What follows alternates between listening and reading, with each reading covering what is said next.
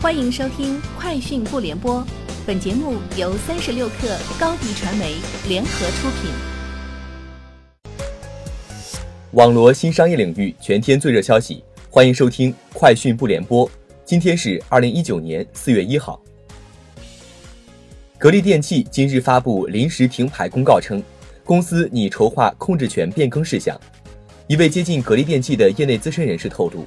格力集团将公开拍卖所持格力电器的股权，以混合所有制改革、国企退出竞争性行业的名义。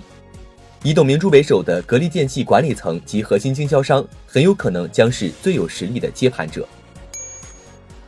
据外媒报道，华为余承东表示，华为的相机虽然最好，但仍然有很多人不知道。其称，苹果在硬件方面已经难与华为竞争，华为并不打算涉足中国以外的流媒体服务领域。苹果目前缺乏产品硬件创新，这也是他们冒险进入服务领域的原因。三十六氪讯，阿里巴巴发布了一项旨在粉碎网络谣言和假新闻的 AI 技术，AI 谣言粉碎机。算法模型由阿里巴巴达摩院机器智能实验室研发，目前在特定场景中的准确率已经达到百分之八十一。未来，阿里 AI 谣言粉碎机有望帮助社交平台和新闻网站。在假新闻尚未造成大面积伤害时，就快速识别出来，遏制其传播。有赞要跟海尔金融合作，即将推出分期支付业务，目前正在内测。除了海尔金融，有赞计划引入更多合作方。另外，五月有赞还将上线小额贷业务。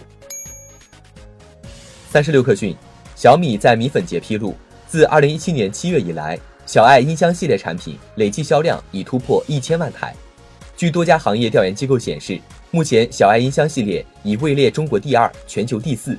它也是全球范围内在最短时间实现销量破千万的智能音箱品牌。在米粉节上，小米宣布小爱触屏音箱将正式首卖，售价为二百九十九元。三十六氪讯，联想集团董事长兼 CEO 杨元庆发内部信称。二零一八财年，联想捍卫了个人电脑和平板电脑领域的领导地位，收获领先的盈利能力。在完成对摩托罗拉并购后，首次在全球范围内全面实现扭亏为盈。